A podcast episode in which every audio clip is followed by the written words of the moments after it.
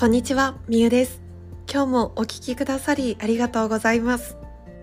今日の配信は自分の幸せを1ミリも妥協しないということで私は今日新しい年を迎えました27歳の誕生日を迎えたということで誕生日の抱負といいますか新しい年を迎えた抱負も交えながらお話をしていきますさて実はこれを撮っているのはもうすでに5月の8日の2時15分という深夜にこれを録音しているんですけれども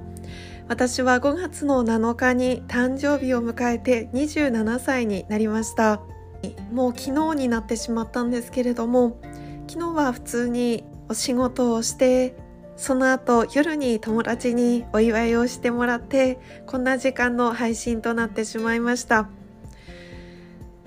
で今日のお話はもう完全に私の個人的なお話になっていくのでぜひちょっとあの聞いてもいいよっていう方だけ聞いていただけたら嬉しいです。さあ私が27歳になったということで自分自身でも27歳っていう数字が結構信じられないと言いますか自分の中ではまだちょっと20代前半のような気持ちでいるんですけれどもやっぱり年は取っていきますね。私自身結構年齢を人に言うのが結構今までコンプレックスだったんですよね。私は20代から働き出したんですけれどもその時就職した環境ではほとんどの人が大学卒だったので短大卒の私は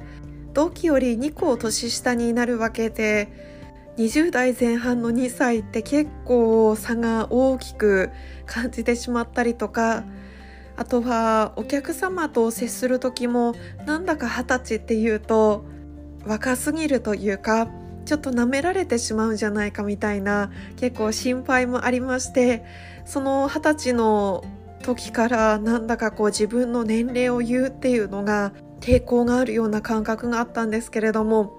27歳ってもういい大人だなと思って今回は27歳の私として新しい抱負といいますか新しい年はこんな年にしていくっていうことをお話しさせていただきます。タイトルにもある通り私は自分の幸せを1ミリも妥協しないっていうのが27歳のテーマです。なぜこれがテーマになったのかというとなんだか潜在意識の中で幸せになることが怖いって感じている自分がいるなって思ったんです。それに気づいたのはある人に言ってもらった言葉なんですけれども仕事も恋もプライベートも全部幸せになっていいんだよって言ってもらったことがあるんですね。私はなんだか一つのことで成功したりとか一つのことで満ちている時幸せを感じている時は別のことは幸せになっちゃいけないような気がしてというか自分の中で全部手に入れることなんてできないって思っている自分がいたんです。でもそんなことなくって全部手に入れていいし全部幸せになっていいんだよって言ってもらった時にすごく自分の中でハッとさせられたことがありました。でもそう言ってもらっても自分の中でなかなか許可を出せなかったんですよね。何かが成功しているなら何かは劣っているのはしょうがないとか仕事がうまくいっているならプライベートが犠牲になるのはしょうがないとかそんな風に自分の潜在意識の中で全ての幸せを手に入れるっていうことを妥協している自分がいました。でも27歳の今年は自分の幸せを1ミリも妥協しないっていうふうに決めました。どんな風に妥協しないのかというと仕事においても恋愛においてもそしてプライベートにおいても全てのことにおいて自分は幸せになっていいんだとか自分は成功していい。自分の願った通りに現実がなっていくっていう風に自分の中でそう思えるっていうことがすごく大切かなと思ったんです。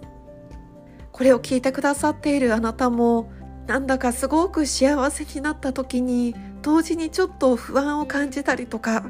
なんだか幸せすぎて怖いなって感じる時って今までの人生でありませんでしたか？こんな幸せでいいのかなとかこんな恵まれてていいのかなとか私はそんな風に思うことがあったんですけれどもでも全部全部妥協しなくていいし全部叶えて大丈夫。そんな風に人に言ってもらったことで今自分にようやく許可を出せることができるかなと思っています。私自身今すごく恵まれた環境にいます。好きなことを仕事にして好きな場所で働いています。この島には物質的な豊かさはないけれどもでも自然の豊かさと人の温かさがあって自分にはこれ以上ないほどありがたい環境でヨガを伝えることもできています。そんな環境にいてもやっぱり悩むこともあるんですよね。何かがうまくいかないなとか何かをやりたいけどでも勇気が出ないなとか。でも今年27歳は悩むことよりも先に行動する年にしていきます。私は来年の9月末までこの島にいます。それは自分の中でも決めていることでもありますのでこの1年間自分の将来に向けて努力をぎゅっと濃縮させてこの1年新しい自分に生まれ変わったような気持ちで全てのことにおいて1ミリも妥協しないで自分の幸せを叶えていくし自分の幸せのために努力を重ねていくっていうことを決めました。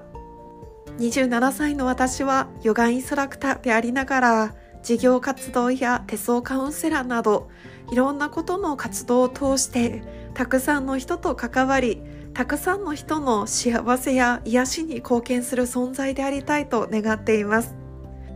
改めて誕生日を迎えて今自分がどれだけ恵まれている環境にいるのかそしてどれほど人に恵まれているのか改めて痛感することができました。これを聞いてくださっているあなたは私の人生に寄り添ってくれている人です。